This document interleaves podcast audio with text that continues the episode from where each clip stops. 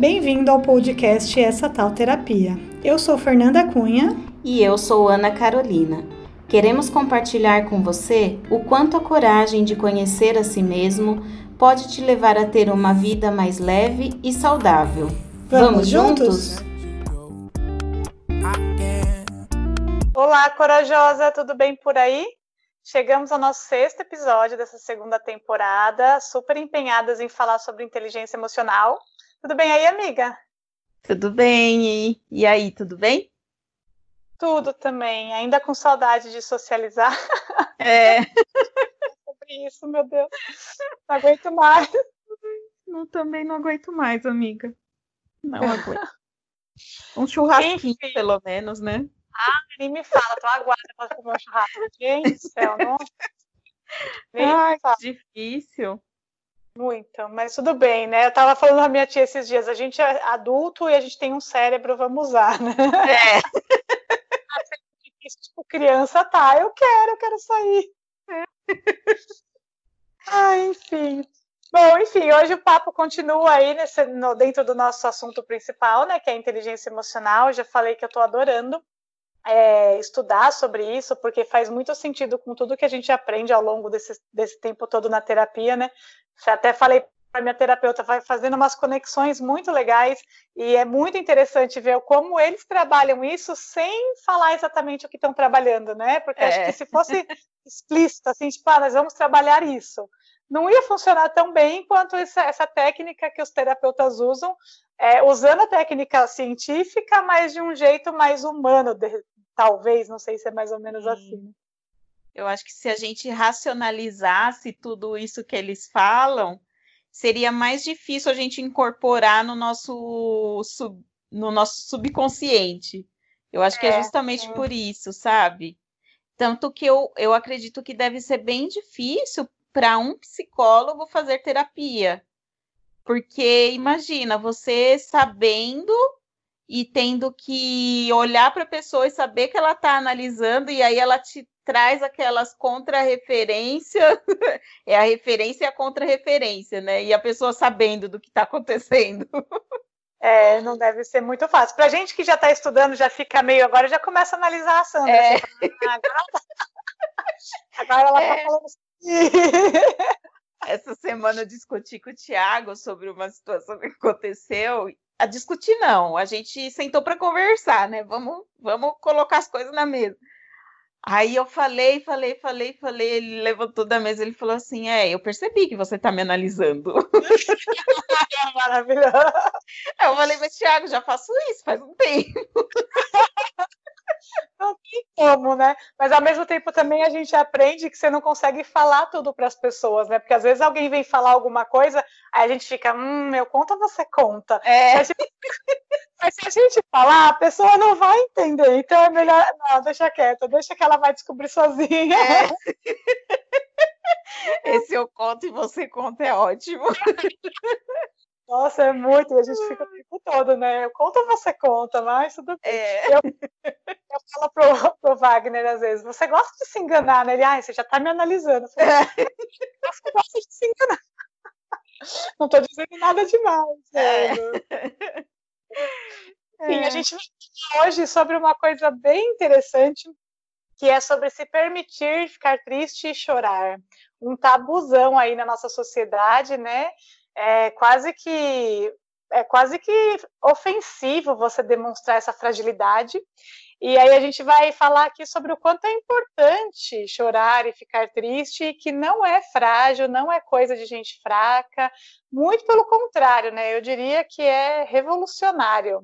É, é revolucionário.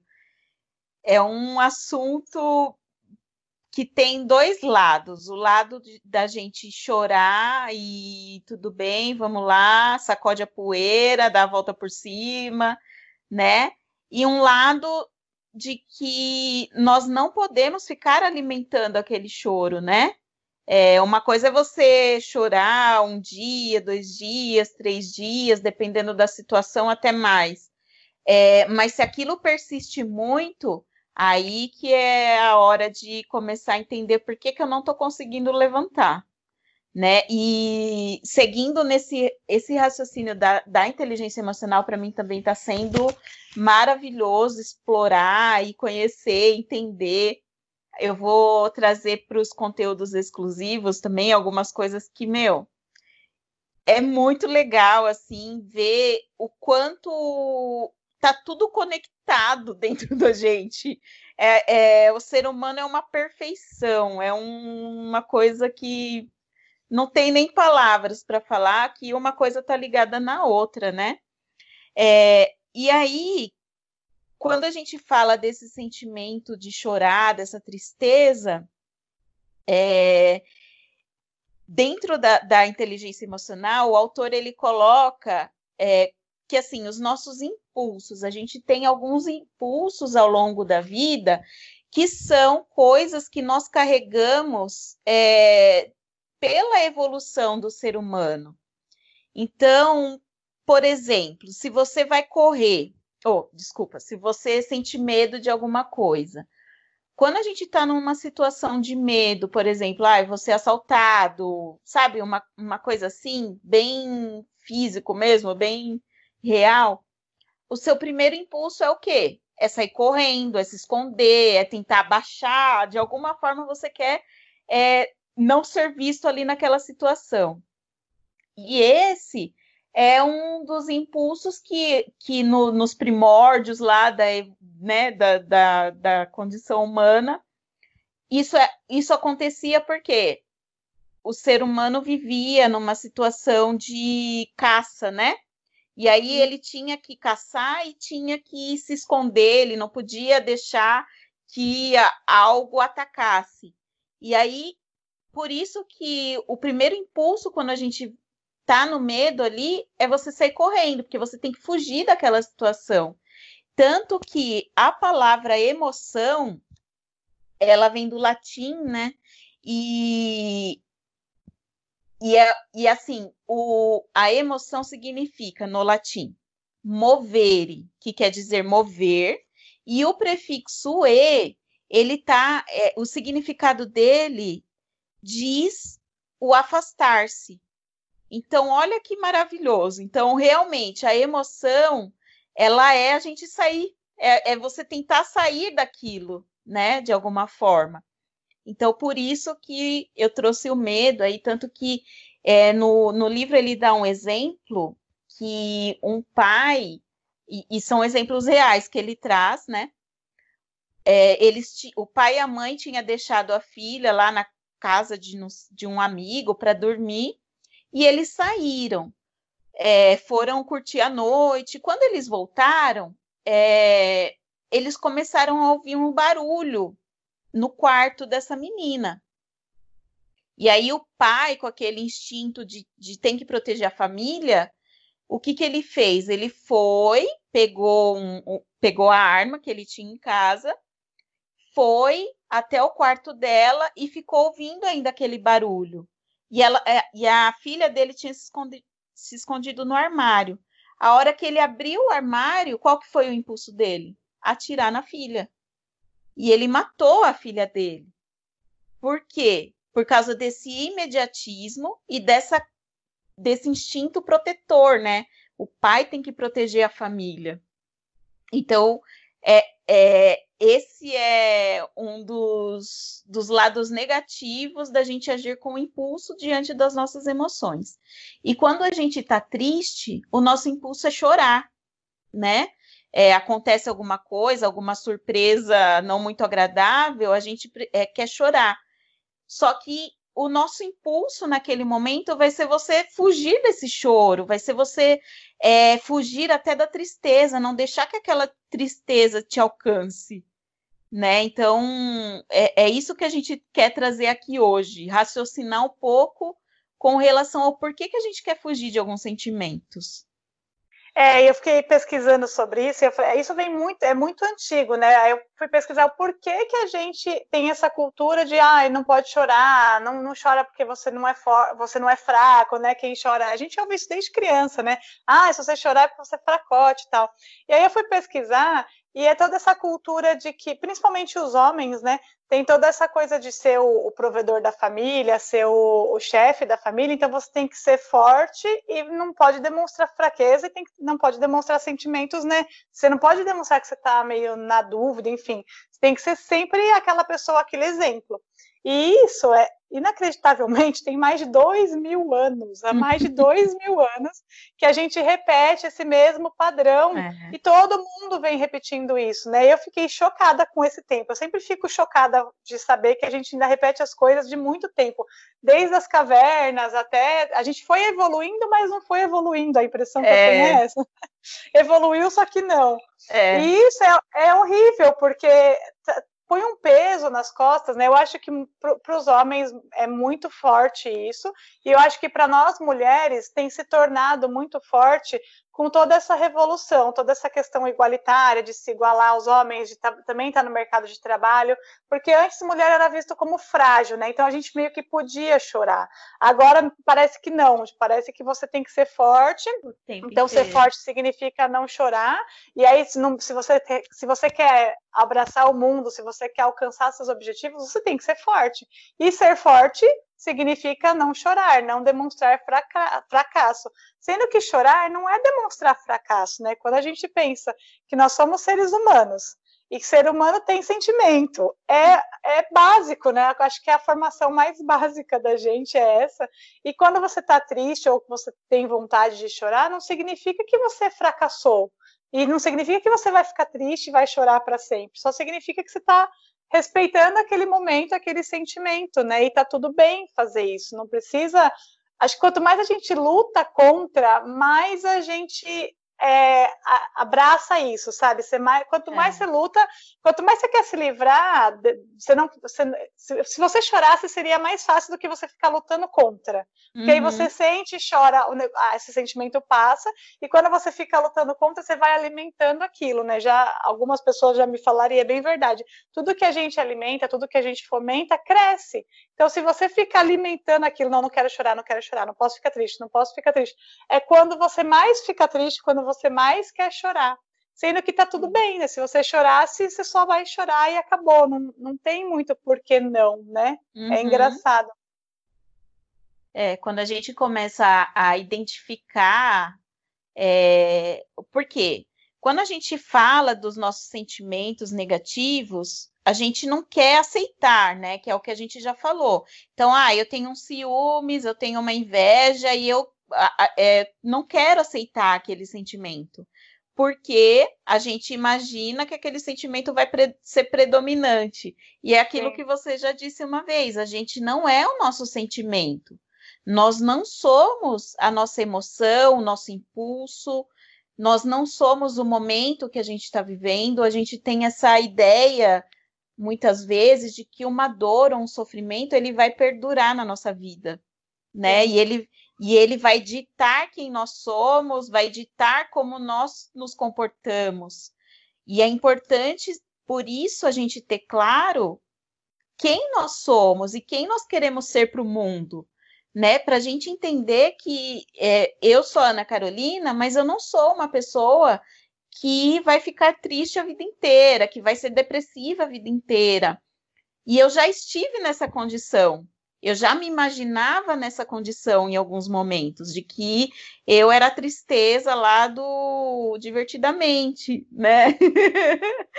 é, mas só a tristeza, não tinha mais nenhum outro sentimento. Eu já me vi nessas situações, né? Quando você passa, por exemplo, por um luto, luto de perder qualquer coisa. É, acho que foi no, no, episódio passado que eu falei que eu sempre tive essa, esse problema de perder perder pessoas em vida. E aí, quando minha mãe, quando eu perdi minha mãe é, da vida, foi algo arrebatador, foi uma coisa assim que aquela tristeza não parecia que ia passar nunca, nunca. E é, eu falo que eu tive sorte porque eu consegui externar aquela emoção. Eu não, você viu, né? Eu não, não, não fui uma pessoa que guardou o sofrimento. Eu realmente chorei e, e gritei, é, coloquei tudo para fora, aquele sentimento, é, porque me aliviava de alguma forma chorar. E eu chorava, chorava, chorava, gritava, ficava triste. Chorava, chorava, chorava, ficava triste. Até que o choro foi diminuindo aquela constância, né? É, e eu fui conseguindo sair, tanto que eu e minha irmã hoje fala, como que a gente conseguiu chegar até aqui? Porque não parecia que a gente ia conseguir. Mas nós não somos aquele momento, nós não somos aquele sentimento de dor. É que tem um lance, assim, a gente não aprende a lidar, a gente tá, todo mundo está trazendo esse ciclo aí há dois mil anos, né? Então, e a gente é formado pela nossa família, pelos nossos pais ou quem criou você. E essas pessoas, eles também não souberam lidar. Então, eu, quando eu era criança, eu achava que quando eu fosse adulta, eu ia saber resolver tudo. Eu ia saber lidar com tudo, porque meu pai e minha mãe sabiam, eu achava que eles sabiam, né?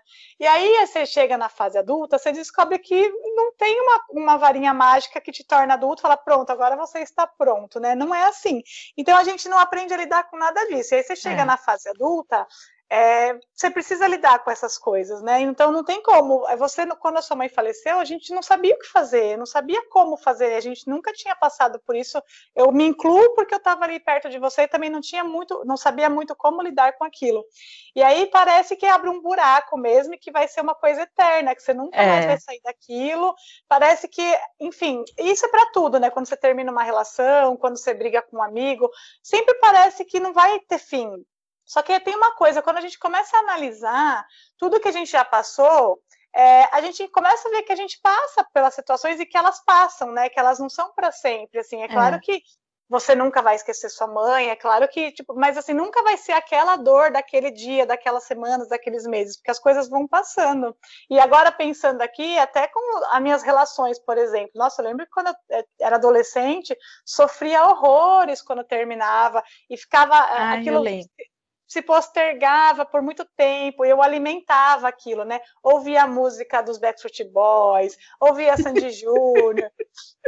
Tanto que lá em casa ninguém gosta de Sandy Júnior porque eles, eles associam com as vezes que eu brigava com os meus namorados, com meu namorado, né?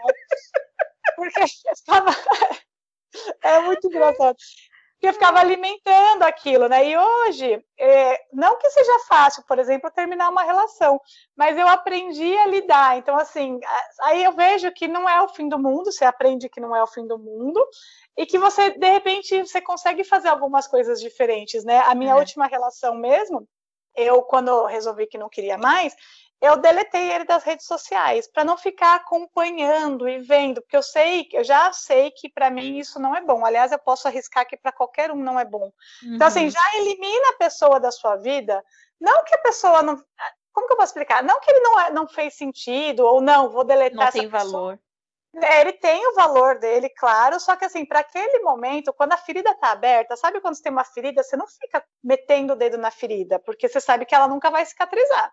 Depois que ela cicatriza, vira casquinha, cai, tem pele de novo, você pode pôr o dedo ali, que ela não vai mais incomodar, você vai sempre lembrar dela, mas é. ela não vai sangrar. Então é mais ou menos isso, assim, você elimina, no caso de, de, um fim de relacionamento, né? Você elimina a pessoa de ter contato, essas coisas, ou tenha o mínimo possível quando tem filho, enfim.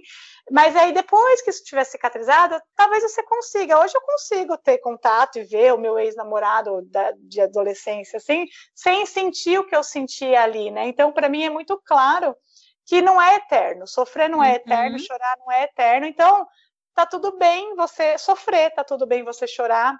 E mesmo em situações que a gente acha que não vai sofrer, tipo, a minha última relação foi um término acordado, a gente entrou num acordo.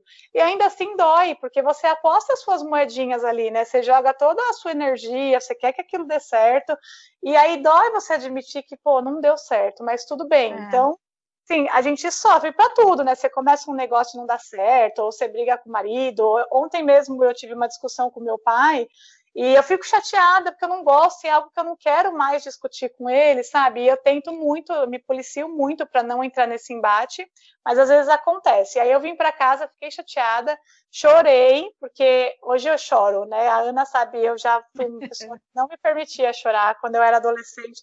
Adolescente não, na minha fase adulta já, assim, né? Entre os meus 22, 23 anos até uns uns 30, que acho que foi quando eu comecei a fazer terapia.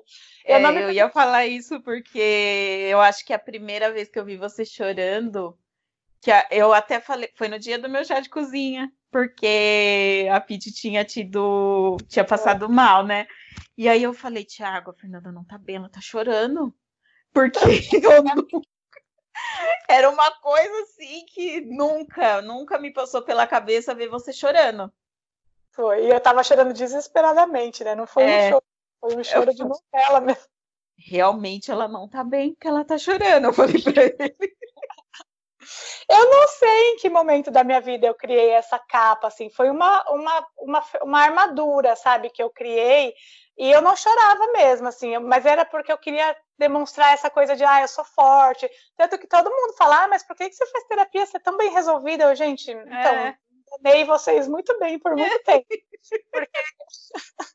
Não que eu não era, assim, eu até era, né? Eu sempre viajei, eu sempre vivi minha vida, mas eu tinha muitas questões que eu colocava para debaixo do tapete. E essa era uma, né? Não me permitir sofrer, não me permitir chorar, era um fracasso. E eu não podia demonstrar esse fracasso que eu construí essa armadura com tanto tempo, foi, foi tão, tão trabalhoso construir, que eu não queria me livrar dela, só que ela era pesada, né? Era muito pesada. E aí, quando eu comecei a fazer terapia, foi quando eu decidi que eu não queria mais a armadura, não queria mais a capa da Mulher Maravilha. E eu também não sei ao certo em que momento eu consegui me livrar dela, mas acho que foi aos poucos, não foi num momento pontual, né? Mas aos poucos, trabalhando isso na, com a Sandra, a gente foi se livrando dessa armadura. E hoje eu choro a valer, assim, choro para tudo.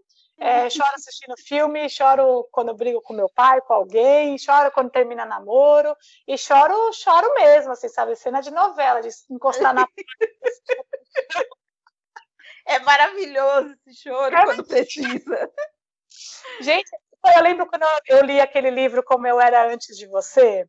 Nossa, tem uma parte do livro, eu não vou falar qual para não dar spoiler, mas para o final, que nossa, eu chorava tanto que me dava, me dava dor de cabeça. Eu chorava de. Sabe quando você fica com a vista embaçada de tanta lágrima que sai? Foi, acho que foi um dos meus primeiros choros libertadores, assim, depois dessa fase que eu comecei a tirar essa armadura da Mulher Maravilha, sabe? Foi libertador, é maravilhoso. Você chora, chora, soluça, soluça, e aí depois vem um alívio, um peso que sai da gente que parece que é um peso físico mesmo, né? Assim, você é. se sente tirando um, um, uma, uma mala, uma bagagem nas costas mesmo. Sim. É maravilhoso. É maravilhoso. Eu é, nunca tive, eu, assim, até 2015, porque eu, na verdade, eu sou uma, eu sou uma pessoa que, que não viveu muito bem a adolescência, né? Assim, não, eu vivi bem, graças a Deus, eu ia para a igreja, tudo.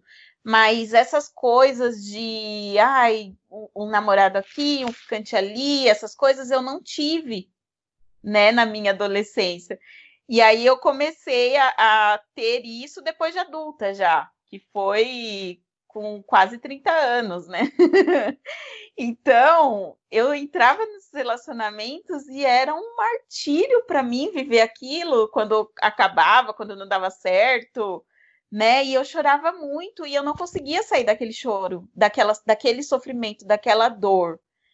E só que aí isso já eram os meus traços depressivos, né? Não, não era uma coisa assim que você vê hoje. No... Ontem eu assisti um filme bem legal também, que a, a mulher lá tava, ficou com o cara e tal, e depois ele não quis mais, aí chorou, ela ficou triste acabou, passou outro dia, já estava tranquila.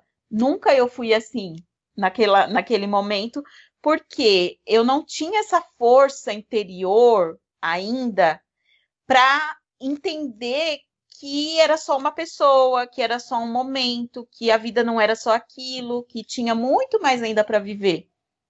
Isso a gente aprende no caminhar e é no passo a passo, porque se eu falar assim, não, eu aprendi isso aqui, ou eu aprendi isso quando minha mãe morreu, não, não teve um, um dia de aprendizado, né? Foi começar a entender o que a gente sente, né, amiga? Eu acho que isso é muito importante. Desco descobrir o papel das emoções na nossa vida, o que elas precisam é, trazer de crescimento para a gente e realmente permitir que elas ocupem o espaço, né? Porque hoje eu choro, hoje eu esses tempos eu tenho chorado constantemente assistindo This Is Us. Todo dia. Todo dia. Porque ele faz a gente refletir. Eu não sei você, eu me enxergo muito nas, na, naquelas situações e fico pensando, poxa, se eles tivessem feito terapia, se eles estivessem fazendo terapia, eles já teriam conseguido lidar com isso. Porque é, são coisas que a gente passa. E ainda, já que você tocou no assunto da série, tem um no, na, na, não sei, é da primeira temporada, acho que é na primeira temporada, que tem um caso muito legal disso, de um dos personagens, o Randall, que ele é muito fodástico, assim, e ele é muito inteligente, sempre foi desde criança, e ele não aceita fracassar, assim, ele, tudo para ele tem que ter, tem que ter é, êxito, tem que ter mérito, e aí começa a acontecer uma série de coisas na vida dele, que no momento, e ele nunca demonstra, né, sempre forte, pai de família, né, provedor tal, e é uma esposa maravilhosa que sempre apoia ele em tudo, e ele sempre forte, só que aquilo vai, aí começa a acontecer uma série de coisas, são vários, é, vários gatilhos, né, que aí ele não aguenta, e ele ele começa a ter crises, né? Chega a ser, ele começa a ter uma crise física mesmo, de, de pânico, de uhum. ansiedade, não sei, e chora muito e tem que ir para o médico e tem que ficar de licença do trabalho. E são coisas que se ele tivesse é, chorado na época que aconteceu, né, em vez de acumular, talvez ele não teria chegado, talvez não, muito provavelmente ele não teria chegado no ponto que ele chegou, porque é isso, né, quando a gente fica, você fica querendo lutar tanto contra aquilo que você não quer sentir, você não quer encarar, você vai guardando, porque aquilo não desaparece, né, a gente é. acha que não lidar com as coisas faz elas desaparecerem, mas não faz, a gente só vai enfiando debaixo do tapete. Uma hora a conta chega, e aí essa conta ela é muito alta. Você poderia pagar parcelado, que é sofrer conforme vai acontecendo as coisas. É.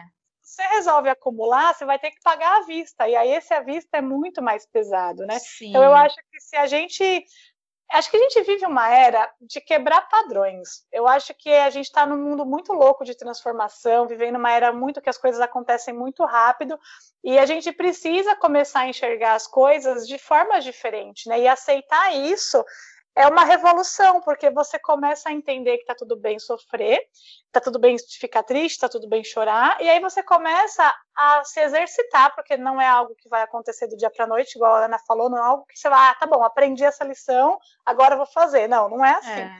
Você vai aprendendo e aí você vai entendendo que tudo bem. Aí se você chora no momento que a coisa acontece, qualquer coisa, gente, você se frustrou porque você sei lá, quebrou o pé num dia que você tinha alguma coisa importante, ou um negócio que você queria não deu certo, um encontro que você queria não deu certo. Tem, a gente pode se frustrar Tem com muitas coisas.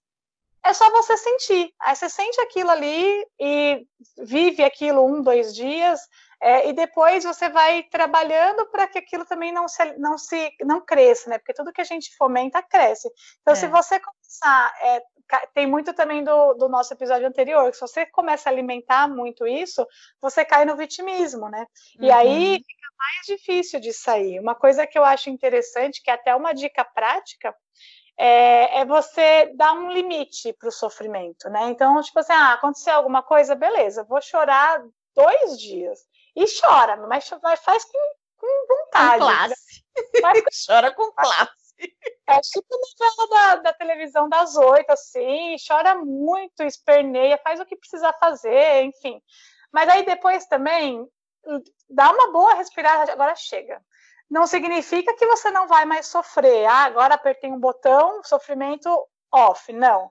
Significa que você não vai mais alimentar aquilo. Então você vai tentar se distrair uma meia horinha por dia, vai tentar encontrar uns amigos, alguém que ah, não vamos falar sobre isso, vamos falar sobre qualquer outra coisa.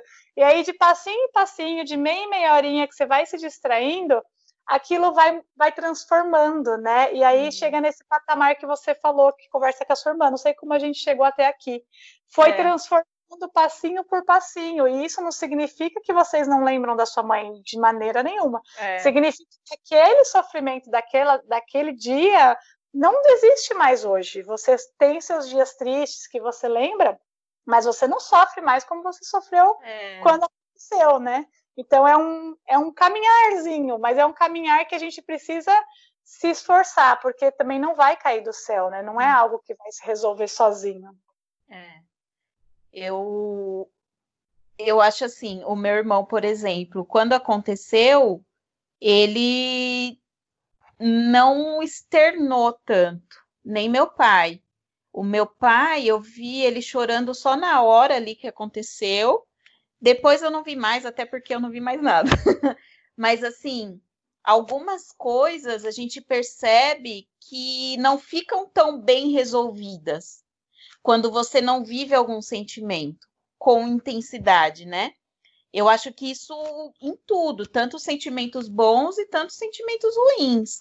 É, porque quantas vezes você já não se não se pegou é, se arrependendo de um momento de alegria que você não viveu com tanta intensidade, né?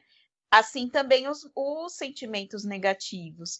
Então, se a gente não não chora, por exemplo, meu pai está passando por uma crise agora que ele fala para mim assim: eu não aguento mais, eu não me conformo que eu tô chorando todo dia. Então, assim, são coisas que estão tão enraigadas, tão enraizadas nele, lá dentro, que estão precisando sair, mas ele, mesmo assim, ele não se conforma. E eu falo, pai, chora, chora, deixa sair, sabe? Precisa sair, que é mesmo como se fosse um, um uma inflamação, é. né? Que você precisa colocar o remédio ali para aquela inflamação melhorar, para aquilo aliviar, a dor aliviar. Então chora, chora. Mas é difícil. E eu só vi meu pai chorando na vida uma vez, eu lembro. Eu tô falando porque ele não ouve mesmo meu podcast, então. é, ele nem, nem deve saber, mas eu lembro que eu era criança, devia ter uns 7, 8 anos, e eu vi ele lá no canto, no canto, no canto, sozinho, com uma vela acesa, chorando sozinho. Sabe? Foi a única vez que eu vi meu pai chorando. Quando o pai dele faleceu. Eu vi meu pai chorar. Então. E olha só, quando o pai dele faleceu, ele veio falar pra gente, é, saiu do trabalho mais cedo, tal, veio falar pra gente e eu lembro assim, ele falando para minha mãe: "Olha, a gente vai precisar ir para Sorocaba, porque meu pai, nessa hora que ele falou meu pai, ele deu uma gaguejada. Sabe quando você quer chorar, mas não chora? Uhum. E aí ele só falou assim, porque meu pai passou mal e tá internado. Foi isso. Que minha mãe estava grávida, então ele estava com medo de falar, né? É... Ele não chorou. Então, são, são coisas que vão acumulando. Mulher tem um certo. consegue mais, mas mesmo assim, hoje não mais, né? Porque a mulher não é mais o sexo frágil. A não. mulher é o sexo forte, a guerreira, a que dá conta de tudo, então tem que chorar. Não, não pode chorar. Mas, gente, se a gente é, absorve aquilo, é, vai virando uma bola de neve, e aí nascem os transtornos, aquilo que é igual o Randall. Eu acho que a gente tem que fazer um episódio só falando dessa série, amiga. Todas as lições que eles trazem, né? É... Só aquele ponto não foi o suficiente. Porque você vê, ele, tem, uma, tem um dos episódios que ele fala assim: ah, porque meu pai era muito rígido. Mas se você vê quando passa o pai dele com ele, é, ele se cobra de uma forma que você não vê o pai dele colocando aquilo nele.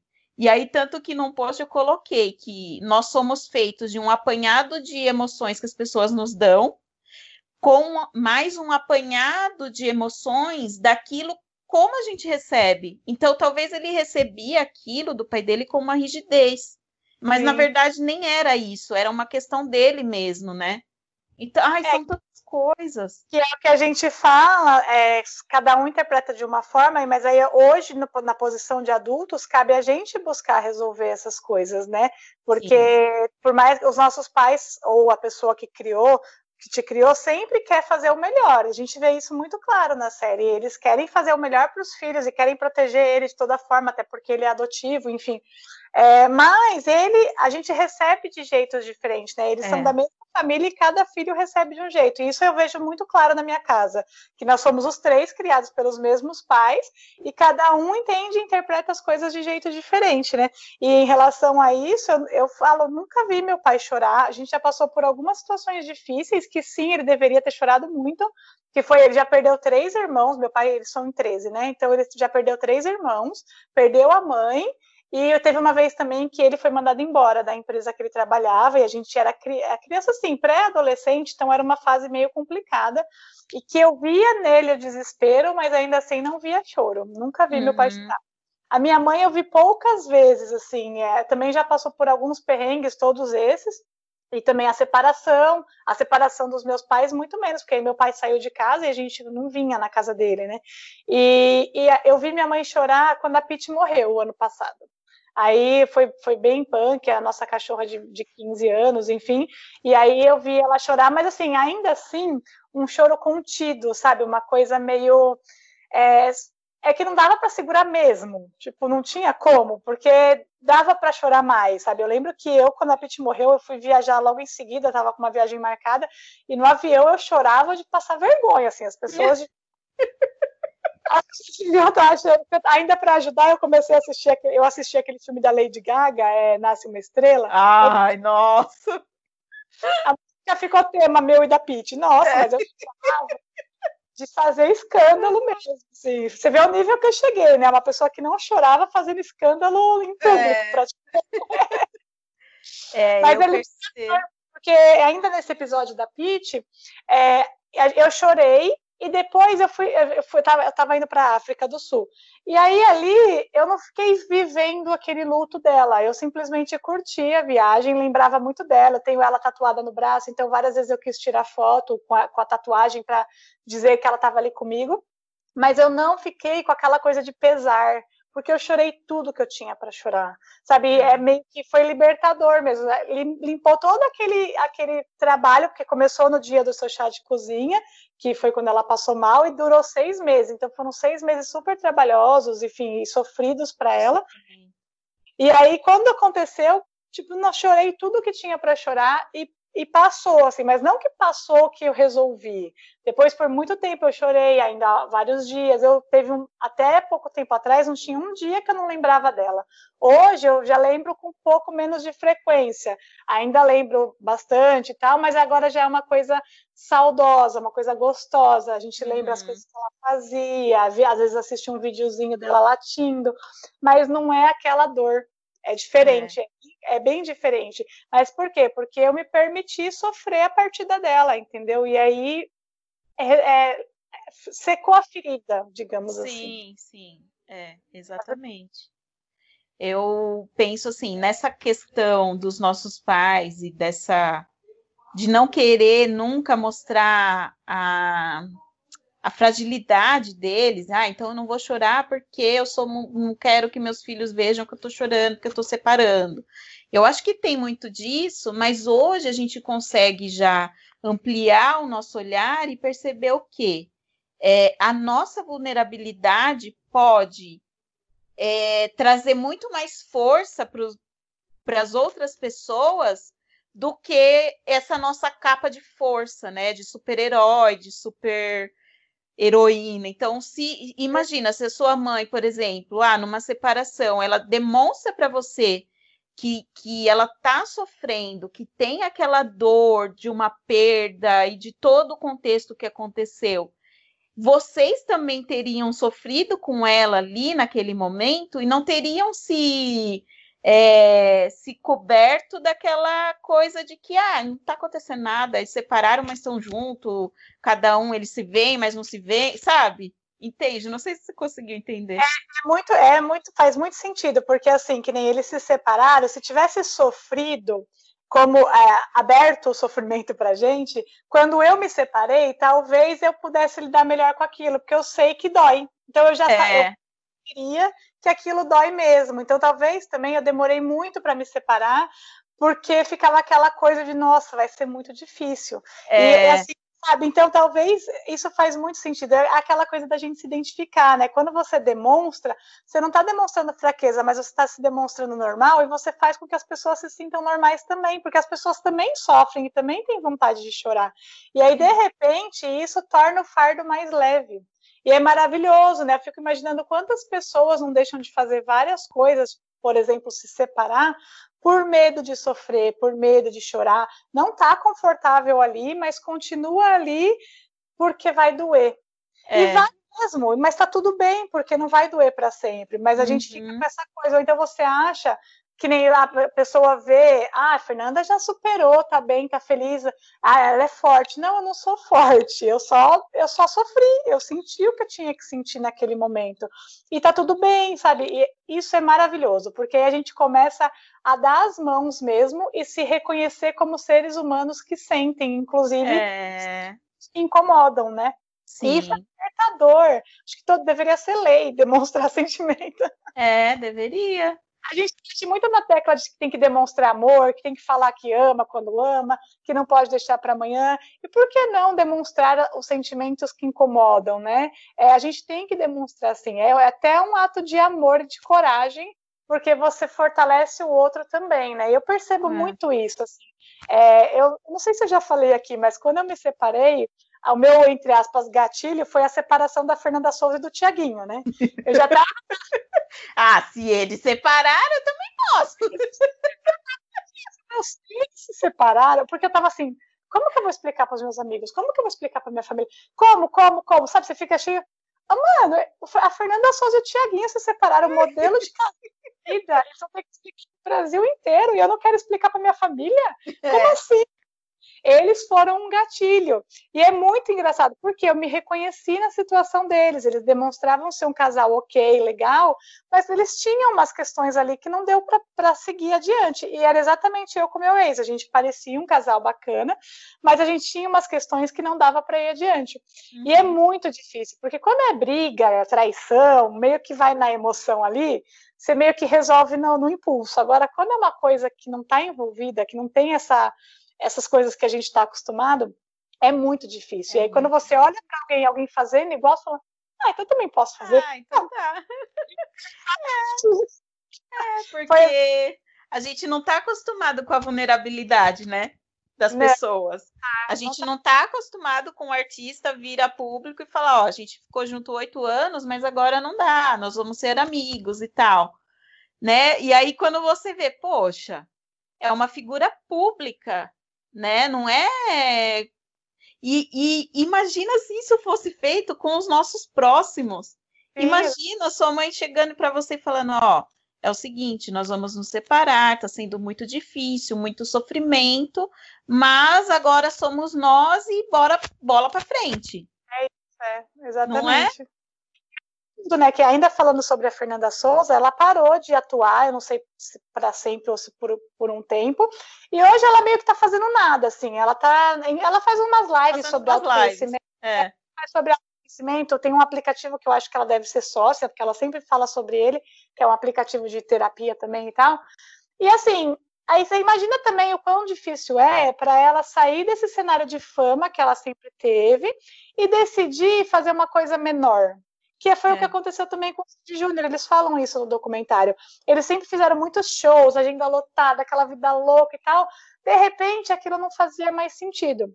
E aí, olha o ato de coragem de você olhar e falar: não, eu não quero mais. O sucesso que todo mundo entende que é sucesso, para eles não eram mais. E aí, hoje, o Júnior faz as coisinhas dele que ninguém nem sabe, as pessoas até acham que ele é um encostado, mas na verdade ele faz outras coisas. Uhum. E ela faz menores. Ela faz show no Tom Brasil, que é no, no máximo duas mil pessoas. Eles faziam shows em estádio para 40 mil. Então você imagina o quanto isso diminui.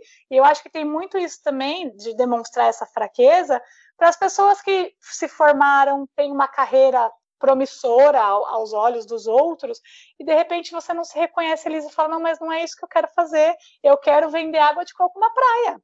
E é. aí isso é muito, é difícil tomar essa decisão, porque é um ato de fraqueza. E aí, quando você enxerga outras pessoas fazendo isso também, isso também te dá força, também é. te faz. É, é, isso, você se reconhece no outro e fala: nossa, se, se a pessoa está fazendo, quem sou eu para não fazer, né? Sim, e sim. Se, fosse, se acontecesse de uma forma geral na nossa vida, ia ser muito mais fácil, porque a gente ia estar acostumado com isso desde sempre, né? Então é importante a gente demonstrar para as crianças e para os nossos amigos que a gente também é fraco. Não, não sei é. que a gente também não é ser fraco, que a gente também sente. A gente sente. Exatamente. Né? A gente não é, nós não somos seres inanimados. né? A gente não é desenho animado e nós sentimos. Agora, o que, o que a gente pode também trazer, né, é, nesse assunto é aquilo. O que não mata, o que não me mata, me fortalece, né? Então, é o que a gente tinha falado hoje. Ah, o que, que pode acontecer daquela situação que a gente estava conversando? Ah, pode acontecer um não. Tá, mas pode acontecer um sim. É, então, se for um não, o que, que aquele não vai me dizer? O que, que aquele, aquela tristeza que eu senti no momento vai me trazer, vai me dizer? Ela não pode fazer com que eu permaneça na situação ruim. Ela precisa me fortalecer, que é aí a gente entra na questão da resiliência, né? É, a resiliência, ela nada mais é do que você, em um momento de dor e sofrimento, fazer com que aquele momento você consiga transcender, consiga evoluir enquanto pessoa. E tá, isso aconteceu, mas daqui para frente eu vou estar mais forte, eu vou me fortalecer, eu vou crescer, vou continuar e vou ter sucesso. É essa que é, isso que é você acreditar e ser uma pessoa resiliente. Então eu acho que externar os nossos sentimentos de tristeza, é, de vulnerabilidade, não, eu não, também não, não acho que é fraqueza. É, é, simplesmente você ser, ser e sentir o que você estiver momento, no, no, estiver vivendo naquele momento, né? Isso precisa é. fazer com que a gente se fortaleça. É a gente assumir o nosso papel de ser humano, né? Simples assim. Simples, simples assim. Acho e aí eu é... Uma outra dica prática que eu gostaria de trazer, que além da, da dica de chorar e se colocar um prazo, que eu acho que é bem legal, é você, de repente, é difícil a gente falar, né? Ah, comece, é, é meio complicado porque a gente fica bem resistente. Uma coisa que eu fiz e funcionou para mim é escrever. De repente, uma coisa que está te incomodando muito, tá? Você quer pôr para fora de alguma forma e não consegue, escreve, né? Faz uma carta para a pessoa ou para o acontecimento, enfim, escreve tudo que está te incomodando. E porque escrever, para mim, é um desabafo silencioso. Você não precisa desabafar com ninguém, mas você está colocando no papel, você está tirando de você. E aí depois uhum. você rasga, queima, enfim, faz o que você quiser com esse papel e porque alivia. Eu fiz isso por muitas vezes. Isso é uma coisa que eu ainda tenho que trabalhar muito em mim, que é sobre falar tudo que eu gostaria de falar, sabe? Eu treino muito essa questão de falar com amorosidade, mas falar. E aí, algumas coisas para trás no passado ficaram pendentes por dizer, mas eu não posso chegar hoje na pessoa e falar: oh, então, vem cá, lembra daquele episódio? Não faz muito sentido, entende? É. Tinha mais contato, mas ainda eram coisas que me incomodavam. Então, o que, que eu fiz? Escrevi, isso eu fiz no final do ano passado, eu acho. Foi no, é, no, ou no último dia do ano, ou no primeiro, não lembro. Eu escrevi tudo que estava entalado, que eu gostaria de ter dito e não falei, e eu queimei. E aí resolveu, assim, é um, é, eu não fico mais martelando aquele assunto, sabe? Passou, é como se eu tivesse dito e até pedi para o universo que de alguma forma levasse aquelas palavras para pessoa, a pessoa. Não como forma de ofensa, mas como forma de aprendizado também, para aquela pessoa não cometer aqueles erros que ela cometeu comigo naquele momento. Sim. E eu até tenho um outro assunto pendente em relação a outras coisas que eu também vou fazer a mesma coisa por esses dias. Vou escrever para eliminar, para a gente sair, para a gente aquela parábolazinha de você eliminando o que não o que não cabe na bolsa, né? O que está fazendo peso na sua bolsa e que está atrasando a sua viagem, que é essa vida, né? É, é, é uma ótima dica. É, espero que vocês façam. Sim, também espero. E aí, amiga, mais alguma coisa? Falamos tudo? Acho que eu finalizei, acho que é isso. Vamos se permitir, vamos nos permitir. É, vamos nos permitir.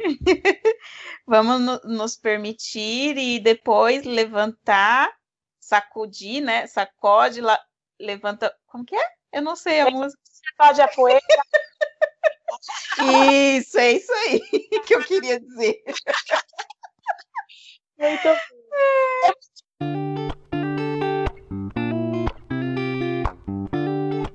Depoimento, gente, vamos lembrar que a gente está fazendo a Hora da Corajosa, tem sido bem legal, as pessoas têm gostado, se identificado com os depoimentos. Se você quiser mandar o seu depoimento sobre alguma relação aí que você teve com a terapia, algum processo que foi bom, bem sucedido, manda um e-mail para a gente nessa talterapia.gmail.com. Temos hoje um depoimento? Temos um depoimento. Eu vou abrir aqui.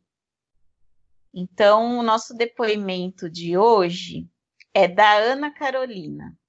Ah, sua xará. Que, é, minha xará. Não sou eu, mas é minha xará lindíssima. É, ela, o assunto que ela mandou no e-mail é a experiência de uma corajosa. Meu nome é Ana Carolina, mas todo mundo me chama de Carol. Tenho 30 anos e moro em São Bernardo do Campo, São Paulo. Faço parte do grupo das resistentes à terapia, daquelas que têm total consciência do que precisam mas sempre acham que podem dar conta dos perrengues sozinha. Pois é, estou no processo há apenas um ano, mas queria dividir com vocês como foi chegar até aqui.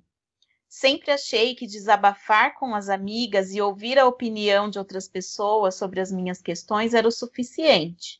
Os problemas vinham, causavam um estrago na minha mente e no meu corpo também, mas eles sempre passavam e aí eu olhava para trás e dizia: olha, olha só, passou.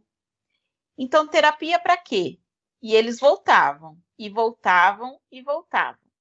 E por muitas vezes eu cheguei a dizer: eu acho que preciso de terapia, mas nunca levei a sério as minhas próprias palavras e deixava a vida levar e trazer as questões novamente. Mas num belo dia, me abri para a experiência Fui à primeira sessão de peito aberto, respondi milhares de perguntas, ouvi algumas conclusões a respeito de alguns questionamentos que levantei e ok, primeira sessão concluída. E vieram as sessões seguintes, e eu me sentia cada vez mais motivada a não voltar. eu só ia porque sabia que o processo não seria rápido, mas não me agradava nem um pouco. Conversando com amigas que são terapeutas, eu entendi que precisava rolar a tal química entre o profissional e você.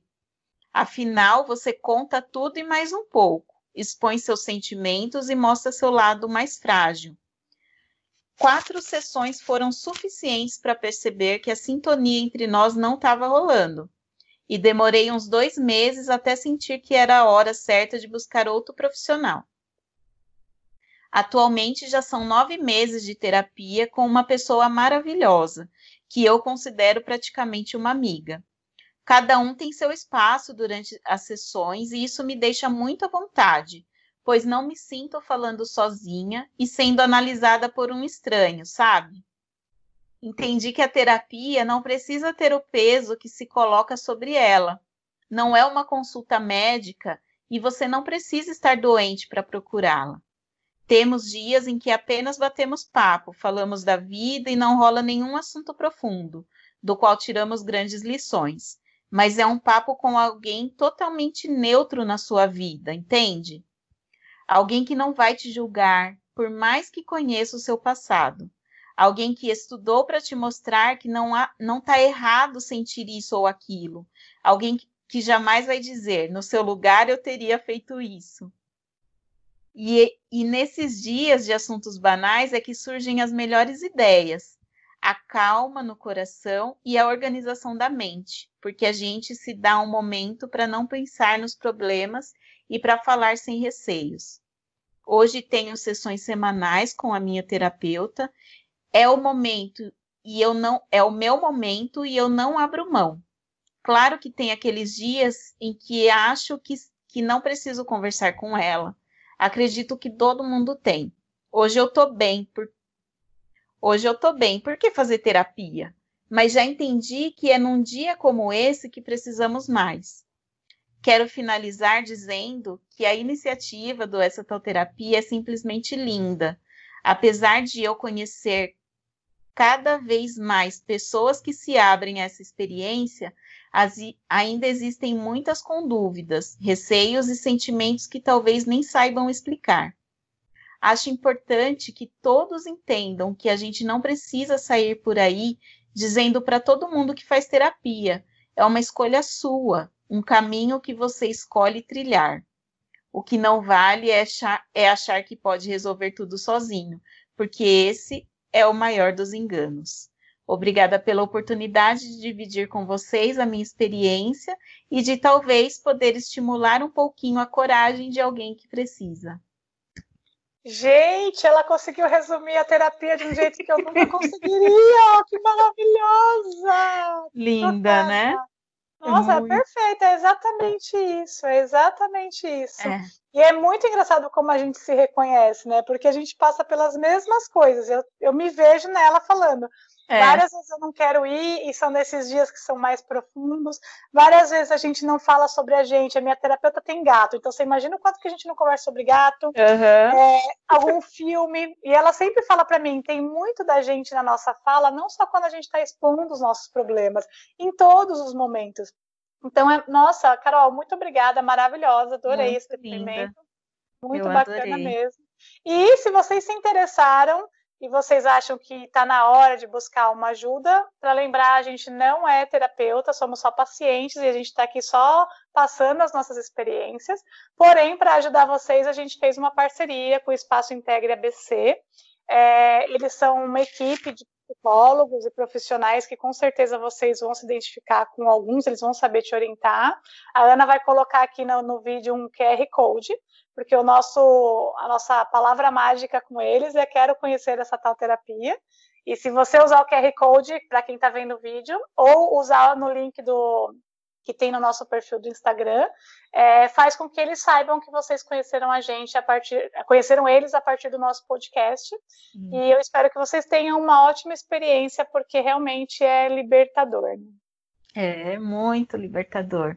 E se vocês estão gostando dos nossos conteúdos, né? Se vocês se identificam com a nossa causa, com aquilo que nós queremos trazer de comunicação, tanto para você quanto para muito mais mulheres, pessoas que estejam nessa jornada da vida, vocês podem apoiar o nosso podcast pelo Catarse e você entra lá no catarse.me barra essa tal terapia e lá você vai encontrar é, diver, alguns, algumas contribuições que você pode fazer e em troca você vai receber é, algumas retribuições, né? Que são os conteúdos exclusivos que a gente prepara é, de acordo com cada episódio, o e-book da nossa primeira temporada e depois da segunda temporada, você também pode conseguir é, receber os nossos episódios com antecedência antes de todo mundo.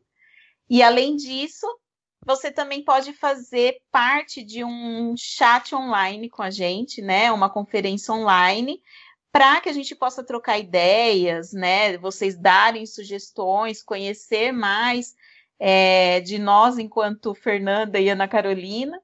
Então, essas são as nossas retribuições para vocês que apoiam o nosso projeto. Então, entra lá no catarse.me barra essa tal terapia. É, e sigam a gente nas redes sociais também, no Instagram, Facebook, Twitter, arroba essa tal terapia. A gente tem colocado conteúdos diariamente, tanto no feed quanto nos stories. É, enfim, aí vocês veem a nossa carinha por lá também. E espero que vocês estejam gostando. Amiga, muito obrigada. Amei nosso ah. papo de hoje. Eu que agradeço, amiga, também gostei muito. E vamos continuar aí nesse processo. Maravilhoso. Até a próxima sexta, pessoal. Tchau, tchau, tchau, gente. Até a próxima sexta. Obrigada por ouvir essa tal terapia. Siga a gente no Instagram, arroba essa tal terapia. Se você quiser compartilhar a sua história, escreve pra gente no e-mail essa tal terapia, arroba gmail.com. Até, Até, a próxima, próxima sexta. sexta.